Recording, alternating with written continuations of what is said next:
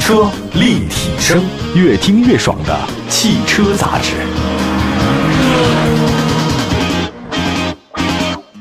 欢迎大家收听，这里是汽车立体声。问候一下所有在听节目的好朋友们。我们的节目呢，在不同的时间段和不同的地方呢都有播出，网络上也可以收听啊，这个没有任何问题。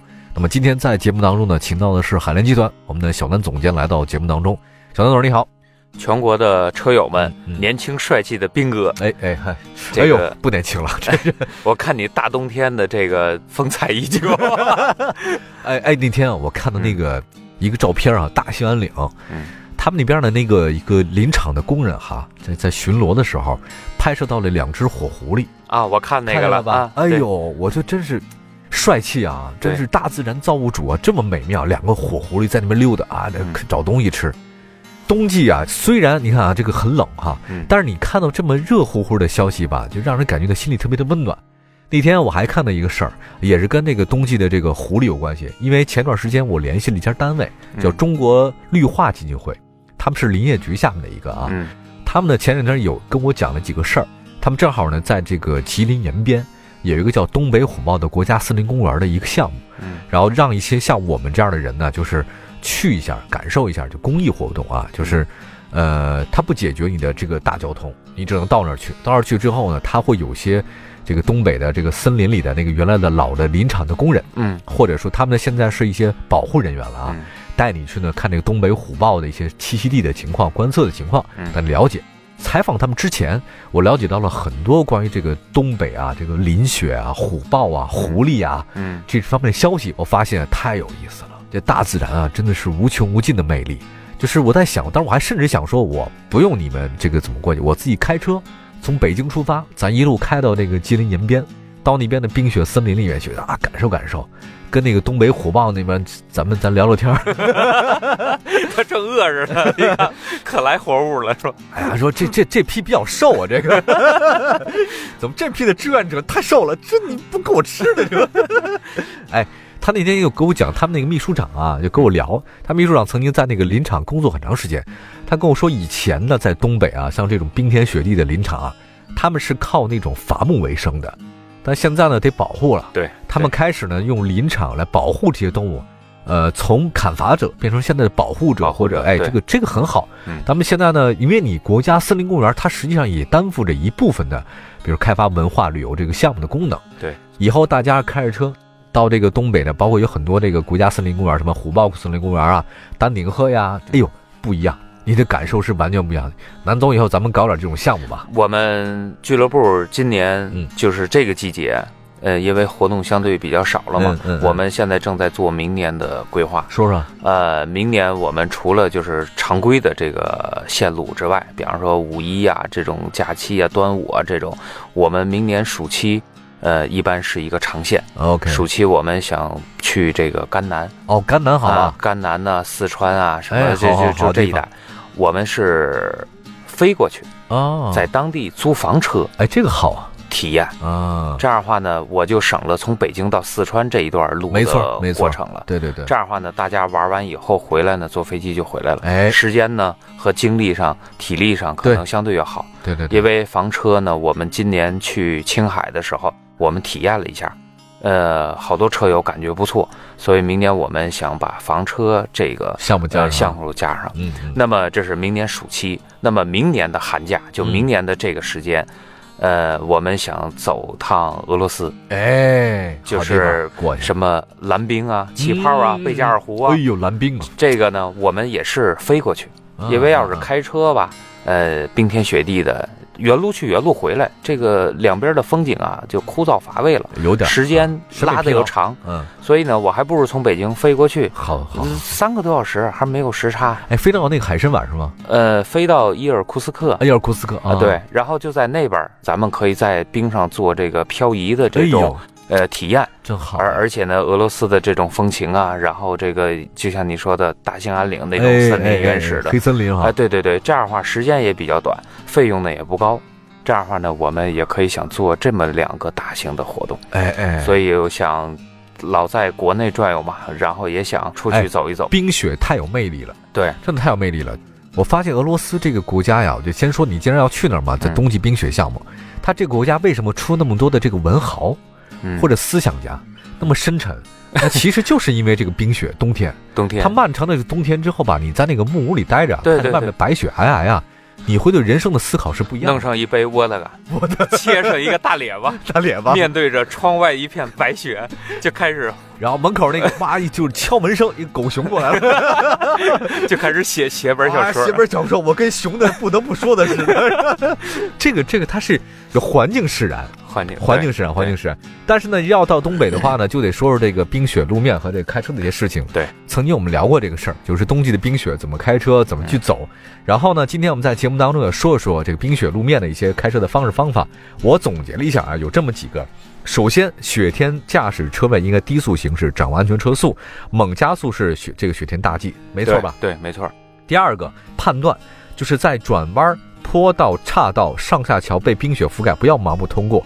就如果你要是真的新手的话，或者不太把握的话，别走立交桥，走地下那辅道，宁可过平路，也别走高路，对吧？嗯，这个我想补充一点，啊你说。说，尤其冬季，呃，现在南方雨也多，北方雪不用说了，人们出行现在甭管是行人，还是骑自行车的，还是骑电动车的，这个头盔呀、羽绒服的帽子蒙得严严实实的，特别高是吧？特别高，他骑自行车过马路，他可能看不见，或者他。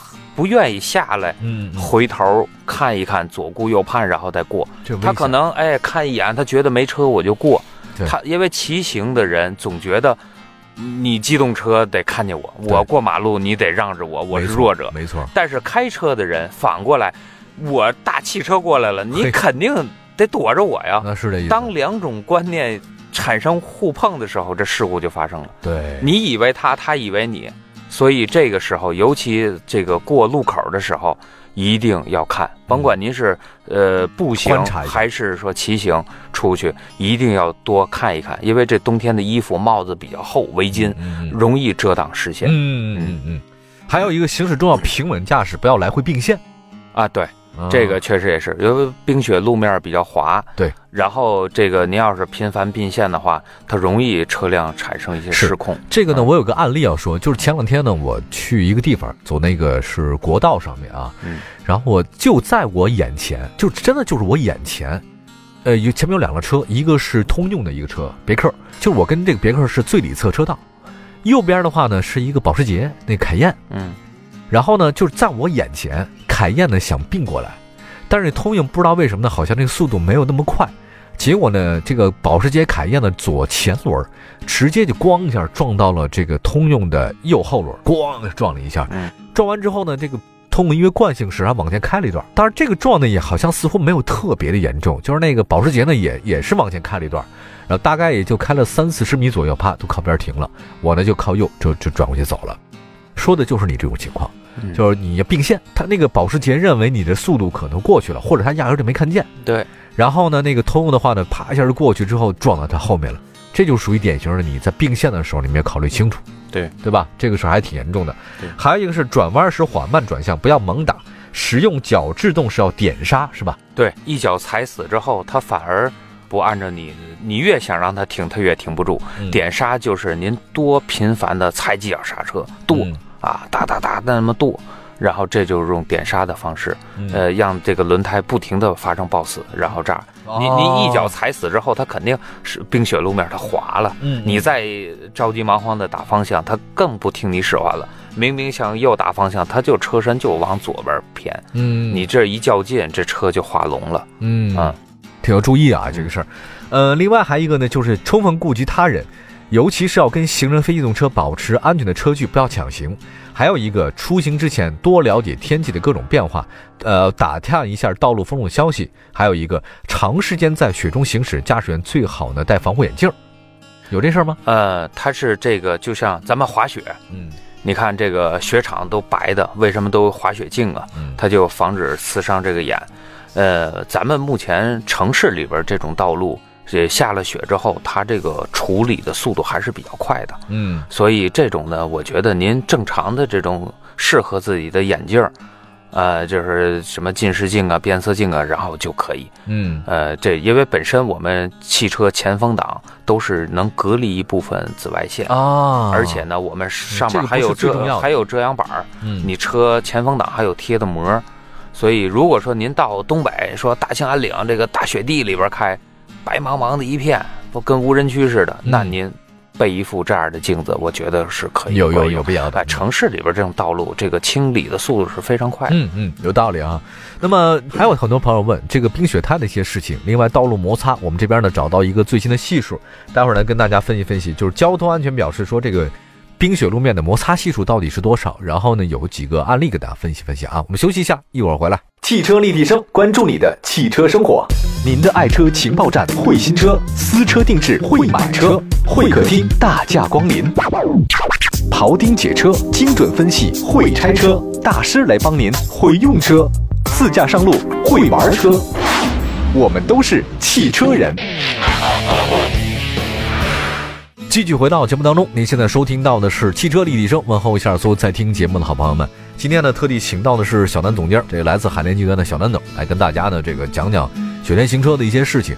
呃，我自己呢本人比较害怕在雪天行车，基本上我就不开车了，这个是我我的一个原则。而且我出门的时候，我能不开我就不开，那别人能开，你爱开就开，我跟我没关系。我不是那么愿意有对车有瘾的人。我也是，随着年龄的增长，真有的时候不愿意对对对开。出去开吧，愿意开那小的，哎，灵活啊，好小车停车的，好停车它就是一代步。对对，而且这个就有些年轻人，我不太懂他为什么对车的改装啊，或者说是那么有瘾啊。当然，那咱们过了那个年轻的什么三五年，对对，我发现啊，这个就是什么事儿你都得趁早哈。嗯就是你当你过了一定年纪之后吧，你再做这个事儿，你自己都不适应。就不论是谈恋爱也罢，还是开车改装也罢，都是如此。你过了这个三五年，你荷尔蒙分泌的不太对了以后啊，你之前你再干其他事儿，你你没有这想法了。所以我那个有有一个朋友，就是今年应该也是五十大几了，嗯，还要买这个轿跑。哇，我说您这岁数了，那个揉着点吧。嗯不行，那个年轻的时候摩托车也玩了，SUV 家里也有，小轿车也有，嗯，我就差这轿跑没玩过呢。哎哎，是这样，他他他就想把这个缺憾弥补一下你。知道吗？越是嗯这样的人，他越能行。我们俩呢，就跟您说的雪天行车啊，因为我们都属于这种但凡碰到雪，我们就不怎么爱开的那种人。嗯但是呢，确实有些知识我们跟大家说一下是对的。可是你知道啊，就是但凡在生活当中那些比较牛的人，嗯他们都是有那种执念的。我举例来讲，那天我跟一个金融专家聊天，这个是我一个大师兄，我就问呢，说我说你见到那有钱人都什么样？他就跟我说，那些有钱人的样子啊，就是他们特别还想再赚钱的人。嗯就是对金钱都想赚钱，就是一门心思想赚钱，他反而他能赚到很多钱，他就往这想，嗯所以他们生命力特别旺盛。后来我仔细想想，好像也对啊，套在咱们车圈这道理是一样的，嗯就是这个人他怎么能够对车那么执着那么爱呢？就是他就想开车，我就对这个车特别执迷，特别爱，他就反而他就对车很了解，愿意他看了很多其他不一样的地方。这些人跟咱们是完全不一样的。嗯他就开始说你这个人对挣钱没有执念，你没有欲望嗯，我看不出你这个欲望来，你这你你发不了财，所以得改。所以回来还得好好卖车去。对喽，我说的就是这个意思嗯，你得让生活充满了那种 passion 激情。对，比如说你挣钱也罢，或者说你这个开咱们开车也罢啊，你看咱们下雪天不开了，这雨天不开了，长途自驾再也不开了，都不开了。你越不开，你越不想开。钱也是，你这钱太累，我不挣，我那个不挣。不是钱还是不够的。就你这这没有目标，没有目标，你的多巴胺分泌就不同。嗯你这分泌一不同的话呢，你就生你会显老，越不分泌你越不分泌，完了，你这个激素就没有了。他这个讲的，哎呀，把我讲的还真的是非常有道理。我仔细琢磨是，生命力旺盛的人，他干什么事儿他都生命力旺盛。老年人退休，然后还是想找点事儿干。对，出去当公益呀、什么做，他他觉得有个精神寄托，他有个事儿，哎哎，他能活动做。做服务员，哎他，哎他可能我就觉得心态他就不一样。对你要是在家里一闷，然后这个心态一那个沉寂下来，毛病可能这个病就全都来了。全都来了。对，所以今天咱们就很明知山有雪，偏向雪中行，是吧？对来雪那个再再说点雪，我这边拿了一个数据啊，道路交通安全专家表示，正常干燥沥青路面的摩擦系数是零点六，雨天路面摩擦系数降为零点四。嗯那么各位猜猜雪天是多少？零点二八。结冰路面更低，只有零点一八。嗯，正常路面是零点六，那现在只有零点一八，摩擦系数不断降低，刹车距离加大。如果雪天天气里面，司机还用正常路面开车的话，极容易追尾。你的追尾的系数比他高了大概四倍。您就不能按照平时的手法并线开车那个速度了。对，注意的这个实在太多太多注意的这个地方了，大家呢还是要多呃多想想啊。另外呢，还有一个这个雪天说了一下这个呃轮胎的事，如有必要到东北去自驾，要换成雪地胎，这个事简单讲两句吧。啊，对我东北的好多朋友，这个自己家里都备一套雪地胎，无论是搁在车库，还是说寄存到人家那个轮胎店，呃，到了冬天这个冰雪季节来的时候，提前就把这条胎就换上了。嗯，呃，像咱们在北京这个地区或者南方这地区不常去的，这个您没有。必要就准备这个轮胎了，也没地方放。嗯，偶尔去的话呢，我们可以买这个有防滑链。嗯啊，然后在当地来用，或者到了当地把车停到酒店，出门要是玩就是跟车打车，然后也很方便。这是因为，呃，你像大众的总部在长春啊，我们每年这个培训开会可能都要去一趟，所以我我长春那个路况还不一样。它有这个上下坡还是比较多，嗯，所以我们在当地打车，我看人家那个捷达出租车也没有多少换雪地胎的，他不换的，他不换，他不换。然后就那个路面，我他这飘着走的，对他飘着走，他咱们步行在路上走，我都吃力吃力的滑。人家开车，我觉得那速度也不慢，是，所以就是他们的司机就是这种路面太正常了，说你们你们来就是开不了，是使用不了。所以有的是家里那地库啊、上坡啊，尤其两驱的，不是四驱的，这就上不来。然后还得找邻居帮忙来推，前面上来就这样。所以这个还是跟当地的驾驶习惯，跟他这个风土人情，他们习惯了不一样。嗯，所以我们偶尔要是去当地，就是出门打车，嗯，还省心。对，另外冬季到来之前，除了不换雪地胎的话，还有哪些做安全检查的地方需要做一个安全检查吧？啊，需要，因为车入这个季节更替的时候，尤其这种夏冬。这个温度温差比较大的时候，一定要对爱车做检测，就包括咱人也是一样。冬天感冒的什么这个鼻炎呢，各方面的都有。对，车也是，你比方说各种油液，嗯啊，尤其这个车的防冻液，防冻液一般防冻液都是两年左右，您看看那冰点够不够？这个很简单，到了呃专修厂四 S 店，这个拿那个冰点检测仪呃看一下防冻液，然后玻璃水儿。呃，是不是防冻的标号？这个有没有问题？嗯啊，机油亏不亏？嗯，刹车油、刹车盘片。对你这儿说到这儿的话呢，我倒有一个小提醒给大家，提醒了我了，就是你有些地方跟你想的不一样。嗯，比如说原来我一个朋友啊，他们呢这个案例呢，我觉得特别值得一提，就是他呢在那个在去雪乡的路上玩嗯，就那个雪乡呢还在载人的那个时候，他去了。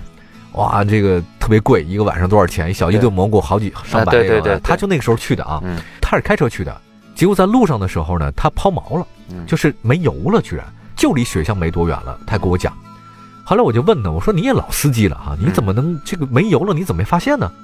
他说，我认为我在这加了油，我这个看公里数算了一下，没问题是可以到的，而且还有富裕。嗯，我到那边再去加不是完了吗？嗯，你也知道，有时候自驾呀。他路上加油，你要算，对他自己会算的，我也算。哎呀，还剩大概多少？还剩多少公里？这油哎，没问题，没问题，没就妥妥的。他到那儿再说。他有时候他不愿意去拐一弯去加油去，这个正常的，很正常。我也这样。可是那次为什么他抛锚了？他说没想到在雪天的时候油耗极高。嗯，对。他没想到，就到红标他也担心了。到后来，可是说就剩这几公里，没准还得到红标还能走二十公里。结果就往往就差那一点，就差这一点。它没了，对你低速开，雪天又路滑，对，可能档位又低，没错，所以你这油耗就高。你在车内取暖，骑慢，然后车内开暖风取暖，各种的油耗肯定下极高。说他就他说没想到怎么比我在城里看耗费这么多。对，我说那正常，你平常在那边七八个，你这边的十几个以上。对，而且你还没不自知，有时候你太紧张了，你也不会看。对他不会看你，你光担心路了和担心那前面的情况了，你不太会看。忽略了这一点，你忽略油表了，就就往往会这个如此。那次他说抛锚了，还挺挺难过的。后来没有，还好，离得很近，就差那么一点，打个电话人就过来了。所以说这一点要提醒大家注意，人无远虑必有近忧。对，就比如说现在我养成了一个习惯，就是到哪儿我都先加油。我们去年上新疆，呃，走这个自驾，然后就是养成这个习惯，就像你说的。到了一个地方，对，先加油，先加油，再入住，没错，再吃饭喝酒，是是是。所以就是因为加油排队，然后加油站还不是二十四小时营业，环境不一样，所以我们后来就整个车队，你也别说你上多少油啊，我这迈腾省油，我这环境不同，那环境不同，所以为了节约大家的时间，车队统一指挥，对，到了当地。加油！是，这就是在雪林自驾跟别的地方完全不一样的地方，对吧？对，好吧，先说到这边，也感谢大家收听我们今天的汽车立体声，祝福所有奥特曼们在雪天行车的话呢，一路平安，安全还是第一位的。没错，还是那句话，能不开就别开，然后开车一定注意安全，一定注意安全，好吧？接下来我们再关注其他的方面内容。汽车立体声，杨老师啊，平常您不太开车的话，是选择打滴滴还是坐出租车呢？还是坐出租车多一些吧。现在滴滴也不便宜了，然后发票还得再去 APP 上申请，还是出租车方便一些。嗯，哎，那你有没有发现北京地面上的纯电动的出租车现在是越来越多了呢？呃，确实是多了不少。今年七月，北京市发布通知，针对二零一八至二零二零年到期报废更新为纯电动车的出租车实行奖励政策。嗯，明确了具备充换电兼容技术、以快速更换电池为主为获得政策奖励的必要条件。政策出台近五个月以来，北京市已陆续新增投放了超过两千台换电出租车。嗯，北京现在的出租车换电站大部分都是北京北汽新能源建的吧？纠正一下，不是大部分。目前为止，北京市内全部开放运营或在建的出租车换电站，具有北京北汽新能源牵头建设运营。北京北汽新能源计划在二零一九年年内开放运营九十座换电站，实现城区平均服务半径二点七八公里。这个服务半径还挺夸张的哈，就是说你只要开不到三公里，就会有一座北京北汽新能源的换电站。那纯电出租车毫无里程焦虑啊，是这个意思。我们还跟换电出租车司机聊过换电的问题。北京市换电站集中分布在五环区域、大型居民区、通州副中心周边、机场周边等地，而这些地区正是出租车最常去的接送客的集散地，也是驾驶员的集中交接班的区域。这样的布局让司机十分便捷。出租车司机还跟我说，以前开油车的时候，就是在这些地点加油，现在还是保持这样的驾驶习惯没有变。日常接客交班的地点附近也都有换电的地方，而换电的效率甚至比加油更高。嗯，如果说换电效率高了，再参考纯电动车型用车的经济性，那其实对于出租车司机来讲，营收会更加可观了。这是必然的。我们算笔账。以前出租车最关心的什么？燃油补贴。如果没有燃油补贴，相当于每个月份钱涨了一千多。开纯电车，油钱从每天一百五十块降到了电钱每天几十块，刨掉过去的油补，收入的增加很明显。嗯，这种收益啊，除了出租车司机本身能够享受到，那应该也会相应的惠及乘客和出租车企业吧？